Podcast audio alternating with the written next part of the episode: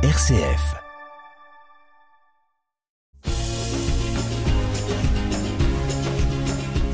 Bonjour à tous et bienvenue dans ce sixième rendez-vous de l'émission Sans détour. C'est Martina qui vous parle. Enfin, le week-end est arrivé. J'espère que vous prenez le temps pour vous reposer, pour faire les activités que vous aimez, du sport, des balades au bord de la mer, la lecture d'un bon livre. Mais je sais qu'il y a des auditeurs qui, même le week-end, travaillent. Courage à vous, courage. Que vous soyez au bureau, en voiture, au garage, Sans détour est là pour vous tenir compagnie et pour vous faire passer une belle demi-heure. Alors, il y a deux mois, j'ai eu la joie d'avoir comme invité un couple qui avait choisi de donner sa vie à Dieu de façon pas ordinaire. Ils habitaient dans une communauté religieuse. Notre prochain invité a aussi choisi de suivre le Seigneur de façon spéciale. Je vous donne des indices pour vous révéler l'identité de notre invité. C'est tout d'abord une femme. Elle est française, originaire du Grand Est, j'espère que je ne me trompe pas, mariée depuis 46 ans, 7 enfants, 17 petits-enfants. Elle a euh, choisi euh, de, de, donner sa vie au Seigneur en s'engageant dans la communauté de l'Emmanuel. Aujourd'hui, j'ai la joie d'accueillir ici Bénédicte Lussereau, thérapeute des couples et des familles et psychothérapeute individuel qui habite dans les départements de la Manche et euh, est engagée engagé depuis 1985 au sein de la communauté de l'Emmanuel, comme je viens de dire. Bonjour Bénédicte et bienvenue. Bonjour Martina. Merci d'avoir, euh, merci d'avoir accepté mon invitation. Je profite pour saluer tous les membres de la communauté de l'Emmanuel. Et tout d'abord aussi, félicitations. Euh, vous avez une famille nombreuse. vous faites presque une équipe euh, de foot, euh, de baby foot, voilà. Et euh, ma question, c'est justement par rapport à ça. Donc, les familles euh, nombreuses en France, bah, c'est pas si souvent que ça se passe. Euh, et ça doit pas laisser indifférent euh, les autres quand vous dites, voilà, que vous, vous avez une famille nombreuse.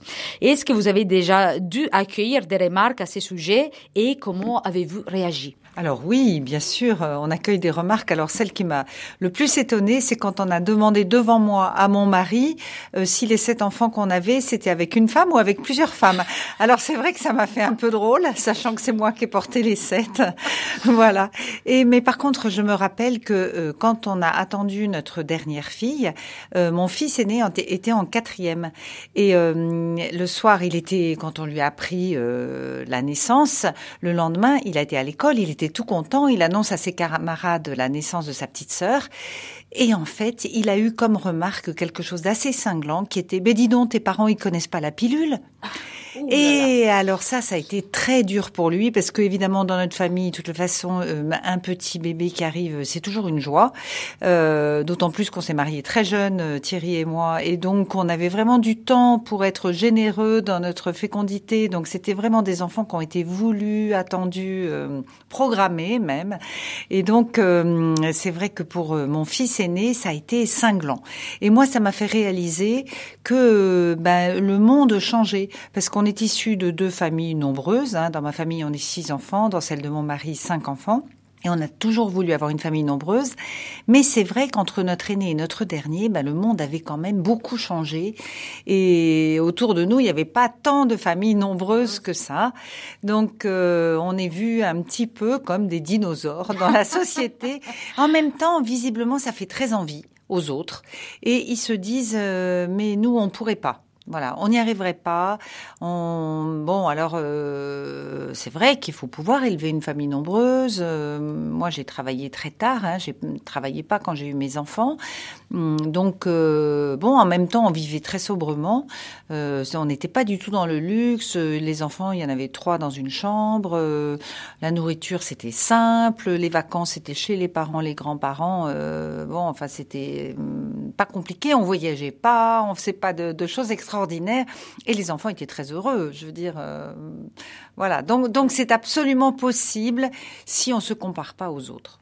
Quel beau témoignage, merci beaucoup. Bah, on va continuer. Donc, je suis sûre que nos auditeurs se demandent bah, qu'est-ce que c'est la communauté de l'Emmanuel? Pourrait juste nous l'expliquer très rapidement, s'il vous plaît. Alors, la communauté de l'Emmanuel, c'est euh, issu de deux laïcs, Martine Cata et Pierre Goursat, qui ont fait l'expérience de l'effusion de l'esprit dans les années 75 aux États-Unis et qui sont rentrés totalement bouleversés par cette expérience qu'ils ont faite du don de l'Esprit Saint qui a été réveillé en eux Et ils ont commencé par louer ensemble, de façon très régulière. Ça a commencé comme ça. La communauté de l'Emmanuel, ça a été quelques-uns qui se sont mis régulièrement à, à, à louer ensemble, à, à, prier Dieu, à, à, chanter sa gloire.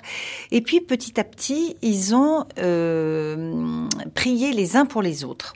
Ils ont prié les uns pour les autres et en fait ça a attiré du monde. Et les gens venaient le soir où ils avaient des petites assemblées de prière.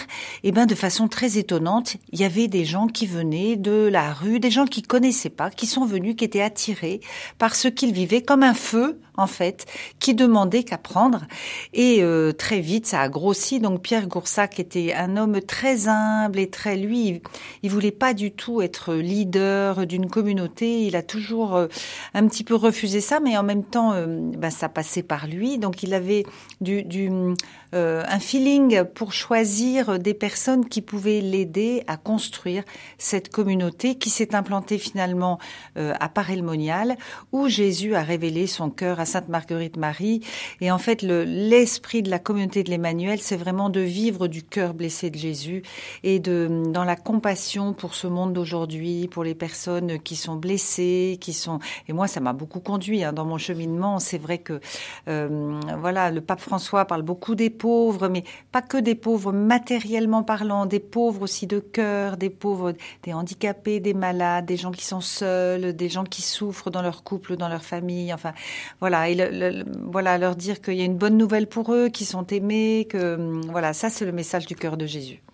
Et euh, du coup, bah, c'est une communauté euh, charismatique. Ils vous appellent aussi les euh, dévis, dévisseurs d'ampoule, si je ne me trompe pas. Euh, et donc, pour vous, euh, qu'est-ce que ça veut dire être charismatique? Bah, être En fait, toute l'Église est charismatique. Hein.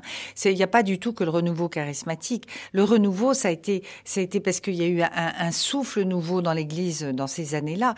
Mais l'Église tout entière est charismatique. Ça veut dire qu'elle vit euh, de l'Esprit Saint. Charismatique, c'est en fait c'est de l'Esprit Saint qui donne ses charismes pour le monde d'aujourd'hui et pour les situations d'aujourd'hui. Un charisme, c'est un don de Dieu pour les autres, pas pour moi, mais pour euh, les autres, pour la conversion du monde. Et donc, euh, habitez-vous au sein de la communauté euh, ou séparément? Ah, alors nous ne sommes pas une communauté de vie, chacun vit euh, chez soi. Par contre, on est une communauté d'états de vie, de différents états de vie, c'est-à-dire qu'il y a des prêtres, il y a des consacrés hommes et consacrés femmes, et puis des personnes mariées, des couples, des familles et des célibataires. Voilà. Donc, euh, euh, en fait, ça représente tous les états de vie et il y a une vraie communion euh, fraternelle entre les différents états de vie qui est très féconde. On a une chance inouïe, en fait, de, de euh, pouvoir euh, s'entraider dans l'amour les uns les autres, à vivre notre vocation sans jugement, sans. Hum, c'est une vraie entraide, en fait. et on sent que le Seigneur a une voix pour chacun. Voilà. Il n'y a pas de d'état de vie plus haut, meilleur que les autres. Chacun est à sa place et c'est dans la communion les uns avec les autres que toute l'Église entière avance. Et, et c'est quoi la mission que la communauté vous a confiée? Alors, la communauté confie une mission d'évangélisation, évangélisation des couples, des familles, de, et eh ben, du monde du travail. Donc ça a commencé comme ça. Hein. Les couples et familles, c'était amour et vérité au tout début. Et puis le monde du travail, ça s'appelait présence et témoignage. Voilà. Donc il y avait euh, sous forme de week-end, de soirée. Il y avait beaucoup de formules différentes. En fait, c'est assez souple. Hein. Et donc euh, l'idée, c'était autour d'un thème particulier qui rejoint les gens, euh, de, et eh ben, de prendre du temps avec eux pour les former. Et puis vivre quelque chose avec Dieu, c'est-à-dire leur montrer comment Dieu, qui est l'Emmanuel, Dieu avec nous, s'intéresse au quotidien de ce qu'on peut vivre dans notre vie très concrète et il a quelque chose à nous dire dans notre travail, dans notre couple, dans notre famille, pour l'éducation des enfants.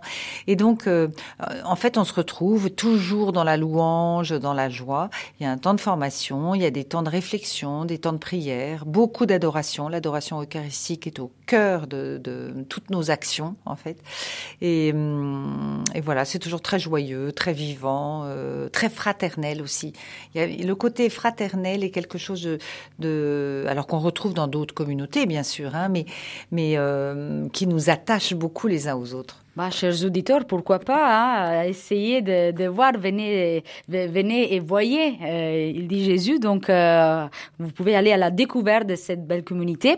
Donc, euh, j'ai vu que quand je rencontre des couples engagés au sein des communautés religieuses, euh, je me demande toujours euh, qu'est-ce qui a été l'élément déclencheur euh, qui, car, car, le mariage, on peut dire, c'est déjà une vocation. Et donc, pourquoi, à quoi bon en fait, s'engager aussi dans, au sein d'une communauté en tant que couple, puisqu'on est déjà marié, on a déjà notre vocation. Alors, je peux pas parler pour les autres couples, moi je vais parler pour le nôtre, hein, parce que en fait chaque histoire de vie est différente. Euh, pour le nôtre, euh, on était un couple très heureux, très voilà, ça roulait, euh, bon. Mais euh, il y a eu un moment donné où on s'est dit, euh, on vit un petit peu euh, notre petit bonheur dans notre coin et on est appelé à plus. On sentait, mon mari et moi, que, alors je peux pas dire le Seigneur parce que à l'époque on pouvait pas le nommer comme ça, mais on sentait qu'on avait un appel à donner plus de ben, de l'amour qu'on avait en nous et qu'il fallait que ça rayonne, quoi, qu'on puisse en faire profiter d'autres. Enfin, on avait envie d'autre chose. Et c'est comme ça qu'on on a débarqué à Paris-le-Monial euh, dans les années 82, euh, 83. Alors là, ça a été euh, un coup de massue sur la tête parce qu'on s'attendait pas du tout à ça. Surtout, c'était l'époque où c'était un peu, ça partait dans tous les sens. C'était pas. Mais en fait, on a été très très touchés de ce qu'on a pu y voir, y vivre nous personnellement, et on s'est dit justement, mais les couples qui sont là-bas, qui nous accueillent, qui nous enseignent, mais ces couples-là, ils vivent de quelque chose. Euh, on a envie de faire comme eux. En fait, c'est un peu comme dans l'évangile, le, la voyez comme ils s'aiment. On avait l'impression qu'il y avait un amour plus grand qui les faisait vivre et qui les réunissait. Et on se dit, mais nous, il nous manque ce truc-là et on a envie d'avoir ce truc-là. Et c'est comme ça que petit à petit, on a cheminé euh, voilà, dans, dans, la communauté. C'est par attirance aussi. Le pape François le dit, euh, le dit toujours, hein, on est attiré euh, dans, la, dans, dans, notre religion chrétienne, on peut dire, euh, euh ça, ça, marche avec l'attirance. Donc, euh, donc je pense que c'est ce que vous avez un peu vécu. Et, et donc, une, toute dernière question, au niveau financier, Comment vous contribuez à aider la communauté? Est-ce qu'en fait euh, vous êtes engagé? Du coup, est-ce que vous devez pourvoir aux besoins aussi de la communauté? Comment, comment ça fonctionne? Alors, il y a une dîme, euh, c'est-à-dire un partage financier. Euh, et alors, chacun donne euh, comme euh, comme il peut, comme il veut, euh, ben, selon les besoins aussi des familles. Euh, voilà. Donc, il n'y a pas de règles, il n'y a pas de règles très précises pour pas qu'il y ait de contraintes. On est une communauté dans laquelle la liberté est très importante. Il n'y a pas de pression ou de d'injonction. On renvoie chacun à sa conscience. Il y a des moments dans notre vie où on peut donner plus, des moments où on ne peut pas, donc on donne moins. Et puis euh, chacun fait comme il peut, voilà. Et avant de plonger dans notre euh, conversation encore plus, parce que Bénédicte, là, on vient de commencer, mais sans détour, vraiment, c'est comme les montagnes euh, russes. Euh, et je sais pas si, si vous dites ça en français, euh, mais du coup, on va jouer un peu ensemble. On va se détendre. Euh, je sais que vous aimez beaucoup voyager et faire des voiles croisiers, c'est ça? Je, Voilà, croisier. Du coup, je vais vous poser des questions. Il faudra juste répondre très rapidement, sans trop y penser. C'est parti. On va avec la voyage croisier. Oligo. Voyager en France ou à l'étranger? Voyager euh, à l'étranger, j'aime bien. Randonnée ou visite culturelle? Euh, Randonnée. Asie ou Afrique? Asie. Europe ou Amérique? Europe. Croisier en famille ou avec des amis? Ouh, en couple beaucoup. Ah, en amoureux. eh ben justement, justement. Ben, les amis seront pas, vos, vos amis ne seront pas vexés pour votre réponse. Je pense que c'est compréhensible. Itinéraire touristique euh, ou personnalisé Personnalisé. Ah, ok. Voyager l'été ou l'hiver? Euh, Les deux. Bon, très bien. Je pense que, alors, vous savez, Bénédicte, il y a un bonus euh, dans la minute. Donc, euh, on peut accepter deux réponses, mais une seule fois. Donc, vous avez bien utilisé votre bonus justement à la fin du, de la minute. Et donc, on peut euh, continuer. Et j'imagine que vous avez un travail très prenant. Est-ce que ça vous arrive souvent de voyager ou de faire des, des voiles croisiers euh, Est-ce que vous prenez le temps pour le faire? Alors oui, je prends le temps pour le faire parce qu'en fait, mon mari a pris sa retraite et donc, euh, comme je suis thérapeute de couple, euh, c'était pas cohérent que moi je continue à travailler énormément et que lui prenne sa retraite. et je me disais que mon couple est quand même premier et donc j'ai beaucoup levé le pied au niveau de mon engagement dans mon travail, même si je continue encore, mais parce que pour moi c'était important de privilégier mon couple et c'est à ce moment-là d'ailleurs qu'on a pu faire des belles croisières, qu'on a pu partir tous les deux en se ménageant du temps euh, à deux, ce qu'on n'a pas pu faire tout le reste de notre vie parce que mon mari était très investi dans son travail et que moi j'avais la famille, les enfants, euh, les engagements, tout ça, on était très pris. Donc euh, voilà, c'est plutôt depuis quelques années qu'on peut s'autoriser à partir tous les deux et à faire des belles découvertes. Et alors, chers auditeurs, vous aussi, prenez le temps pour votre couple et partez comme le fait Bénédicte. Donc, deux questions très rapides. Votre prochain voyage alors ce serait le Vietnam. Ouh là là, très, très intéressant. Hein. Donc, comme d'habitude, je demande à mes invités de choisir une chanson, un film, une pièce de théâtre qui est important pour eux. Et donc, vous avez choisi les chants de la promesse scout. Euh, donc, j'imagine que vous étiez scout. Et euh, avant de l'écouter, juste pour euh, donner des pistes à nos auditeurs, euh, pourriez-vous juste expliquer dans quelle occasion les scouts chantent euh, ces chansons-là? Alors, au moment où ils s'engagent et ils font leurs promesses voilà. Et, euh, et, en fait, j'ai beaucoup réfléchi quand vous m'avez euh, posé cette question. Euh, je me suis dit, mais il y a beaucoup de chants en fait que j'aime bien, de chanteurs, etc. Mais mais vraiment de chants significatifs pour moi, avec des paroles qui me portent souvent dans la journée, etc.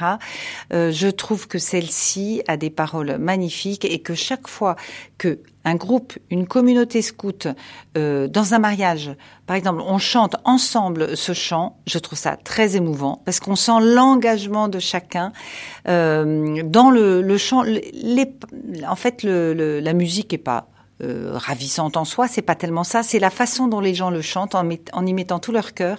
Et ça, ça fait vraiment une très belle, un très beau chant. Et donc, euh, nous sommes curieux maintenant. On va euh, l'écouter tout de suite. On va écouter juste un petit morceau de la promesse, du chant de la promesse scout. Et après, on va revenir ici à Sans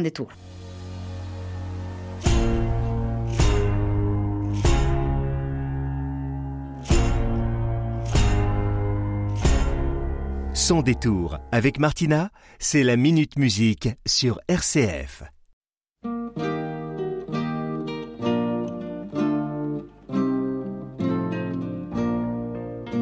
Devant tout je m'engage sur mon honneur et je te fais hommage de moi Seigneur. Je veux t'aimer sans cesse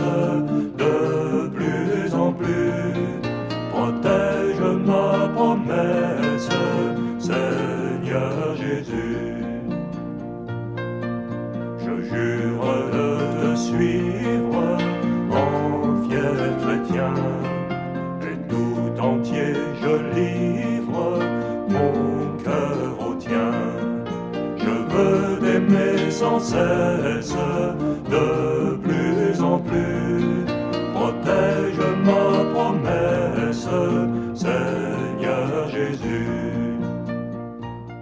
voici à nouveau dans l'émission Sans détour avec Bénédicte Lussereau, conseillère conjugale et psychothérapeute individuelle les, qui, habite dans le département de la Manche.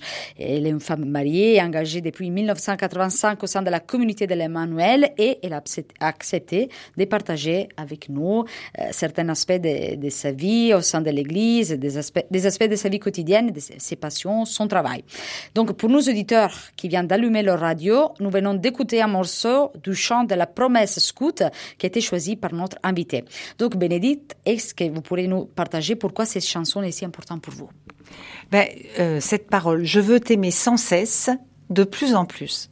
Je me dis ça, c'est vraiment une parole qui est valable dans notre relation à Dieu, dans notre relation en couple On n'a jamais fini d'aimer l'autre. Voilà. Et c'est une grâce qu'on peut demander à Dieu, d'aimer sans cesse notre conjoint et de plus en plus. C'est pas parce qu'on vieillit qu'on va s'aimer moins. On a toujours cette idée qu'en vieillissant, mais non, pas du tout. En même temps, c'est une grâce à demander parce que la routine, euh, voilà, on a vite fait avec euh, la vieillesse de s'énerver, de, voilà, de voir les défauts de l'autre et tout. Non, de s'aimer de plus en plus. Moi, je trouve que c'est un magnifique projet. Euh, voilà, je veux t'aimer sans cesse, de plus en plus. Et puis, euh, quand les, scouts disent euh, protège ma promesse, cette prière protège ma promesse. C'est qu'on fait des promesses dans le mariage, on fait la promesse d'aimer l'autre, d'être fidèle et tout. Mais si Dieu ne vient pas protéger cette promesse, on sait bien qu'elle est fragile. Et donc, euh, je trouve ça magnifique. Mais on peut le redire tous les jours. Seigneur, protège ma promesse, quoi. Que, que ce soit une promesse réelle, qui s'incarne, qui soit, qui soit vraie, quoi, qui soit du fond du cœur. Donc ça, c'est magnifique. C'est hyper, hyper beau. Bon, euh, écoutez, là, on va se détendre à nouveau euh, parce qu'on a besoin de temps en temps de, souffler, euh, de revenir à la surface. Et on y va avec la minute lecture, qui c'est une de votre passions. Euh, même principe, je vais vous poser des questions. Il faudra juste répondre rapidement, sans trop y penser. C'est parti, minute lecture.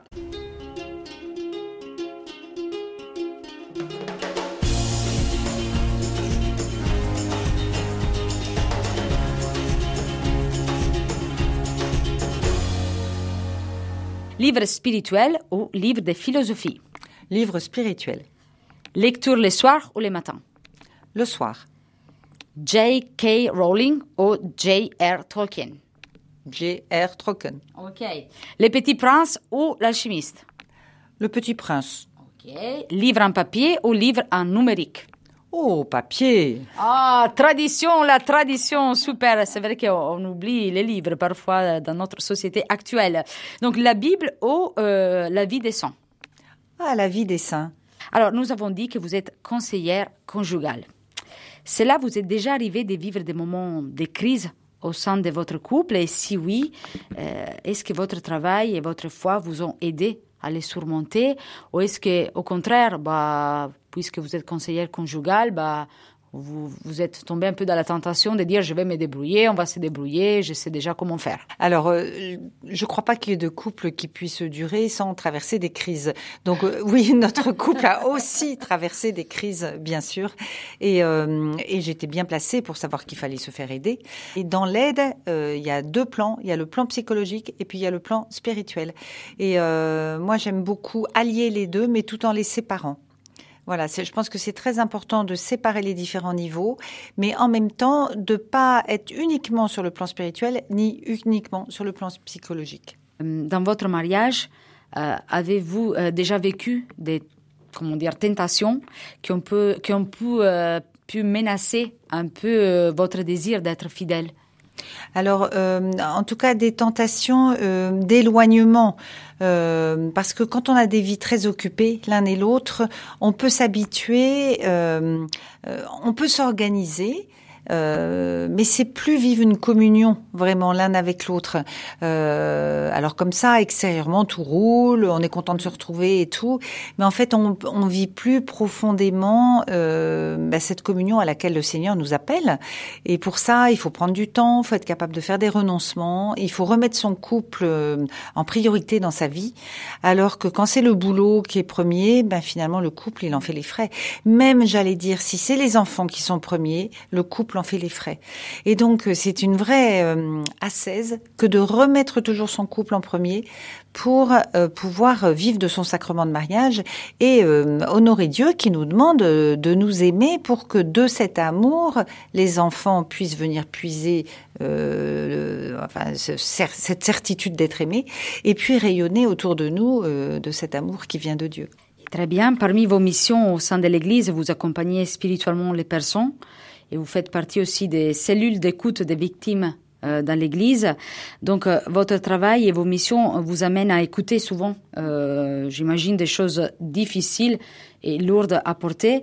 Comment faites-vous pour, comment dire, pour ne pas vous laisser étouffer par tout ce que vous écoutez? Alors ça, c'est une question de formation aussi.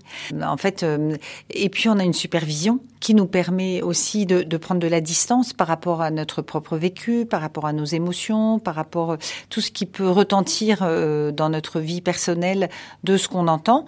Euh, alors j'allais dire, ça fait partie du métier. Hein. Ok, donc elle a rien dévoilé justement, secret professionnel. Ok, donc et le fait de faire partie euh, des cellules d'écoute des victimes d'abus, euh, euh voilà, dans l'Église, euh, provoque-t-il des, des, doutes au niveau de votre foi, euh, ou une colère vers l'Église, ou une crise d'appartenance? Non, moi pas du tout, euh, parce que je pense que euh, l'Église euh, n'est pas euh, faite d'hommes meilleurs que hors de l'Église. On est tous des humains, on a tous nos fragilités, on a tous. Par contre, ce qui peut me mettre en colère, c'est quand les choses ne sont pas bien gérées. Et ça, ça peut me mettre très en colère. ce qui me met en colère aussi, c'est parfois sous couvert de charité entre guillemets, on parle de pardon trop vite mais non, il faut traiter les choses. Il faut pas tout de suite passer au plan spirituel, euh, parce que avant de pardonner, euh, il y a un travail, un vrai travail. Il faut nommer les choses, il faut savoir ce qui s'est passé, il faut. Donc euh, moi, je, je, lutte pour cette spiritualisation qui qui parfois fait faire l'économie du travail, du, du, travail de vérité. Moi, j'aime beaucoup cette parole du psaume 84. Amour et vérité se rencontrent. Voilà. L'amour, elle ne, ne, peut se déployer que dans la vérité. Et la vérité, s'il n'y a pas d'amour, c'est plus de la vérité. C'est, bon, c'est horrible, quoi. Donc, il faut tenir les deux, les deux rênes. Amour et vérité se rencontrent. Wow, bah, les auditeurs, ils ont un petit cahier où ils vont noter toutes les perles précieuses qu'ils reçoivent euh, pendant cette émission sans détour. Donc, je pense que c'est une perle vraiment précieuse que vous venez de, nous donner. Merci beaucoup. Dans votre parcours, avez-vous eu la question de la vie consacrée? Euh, Jamais. Jamais. Euh, en fait, on s'est rencontrés avec mon mari. Euh, moi, j'étais en seconde. Il ah était, oui. il était en terminale, et donc, euh, alors je dis pas que euh, on se soit tout de suite posé la question du mariage, c'est parce que je, enfin quand même, euh, j'étais fiancée à 19 ans et on s'est marié, euh, j'avais 21 ans et lui 23 ans, donc c'était évident pour moi que euh, j'étais appelée au mariage, voilà. J'ai pas eu de, de ni de doute, ni d'interrogation, ni de et en plus, euh, pour moi, le mariage a toujours été une vocation très importante. Moi, je me suis euh, délectée de, tous les écrits de Jean-Paul II. En fait, quand j'ai eu ma troisième fille, j'étais allongée et c'était l'époque où le Jean-Paul II faisait ses petites catéchèses du mercredi auxquelles je m'étais abonnée. Je me rappelle encore, je recevais un petit pa papier bleu dans ma boîte aux lettres et je me précipitais pour lire ces catéchèses sur euh, la théologie du corps que je trouvais absolument passionnante. Je trouvais qu'il y avait des éclairages qui étaient lumineux et pour moi, c'était une évidence que euh, ma voie de sainteté, ça passait par le mariage. C'était euh, vraiment une vocation à part entière et jamais j'ai senti que la consécration euh, dans le célibat ou dans le sacerdoce était une vocation plus haute que celle du mariage. Et d'ailleurs, plus ça va, plus je trouve que le mariage, c'est un sacré défi. je pense que certains de nos auditeurs, ils pourront être, ils pourront être d'accord avec vous. on fera un sondage une prochaine fois. et donc, eh bien, nous allons vers la fin de notre notre émission. C'est le moment du challenge Jingle. Sans détour, c'est sur RCF en Normandie avec Martina Thiepo. Alors, Bénédicte, je vous propose de lancer un défi à nos auditeurs. Cela sera le, le challenge euh, du mois. À vous, Bénédicte. Eh bien, euh, chaque jour, faire plaisir à quelqu'un. Je me dis c'est vraiment très petit, très simple et ça peut être très concret. Ça peut être un petit coup de fil, ça peut être un regard bienveillant, ça peut être un sourire, ça peut être une petite action. Euh, euh, voilà, chaque jour faire plaisir à quelqu'un. Bah, c'est, beau, waouh! Bah, les auditeurs, chaque fois, chaque mois, nous avons un, nous, nous lançons un challenge. Euh, donc, je sais pas si vous avez réussi dans le challenge des dunes de Biville, euh, mais du coup, là, on passe à autre chose, un petit geste chaque, chaque jour, peut-être, euh, prendre des nouvelles de quelqu'un. Donc, très bien. Euh, vous pouvez nous raconter comment ça s'est passé. Euh, on est à disposition ici sur RCF pour euh, vous écouter. Donc, euh, merci beaucoup, Bénédicte, d'avoir participé à notre émission. Merci pour votre joie, pour votre clarté. Et, voilà, donc, vous étiez très courageuse quand même parce que venir à Saint-Détour, c'est pas, c'est pas de la tarte. Hein? Merci beaucoup. Et donc, à la prochaine. Ciao, ciao, bella gente. Martina Teppo, Saint-Détour.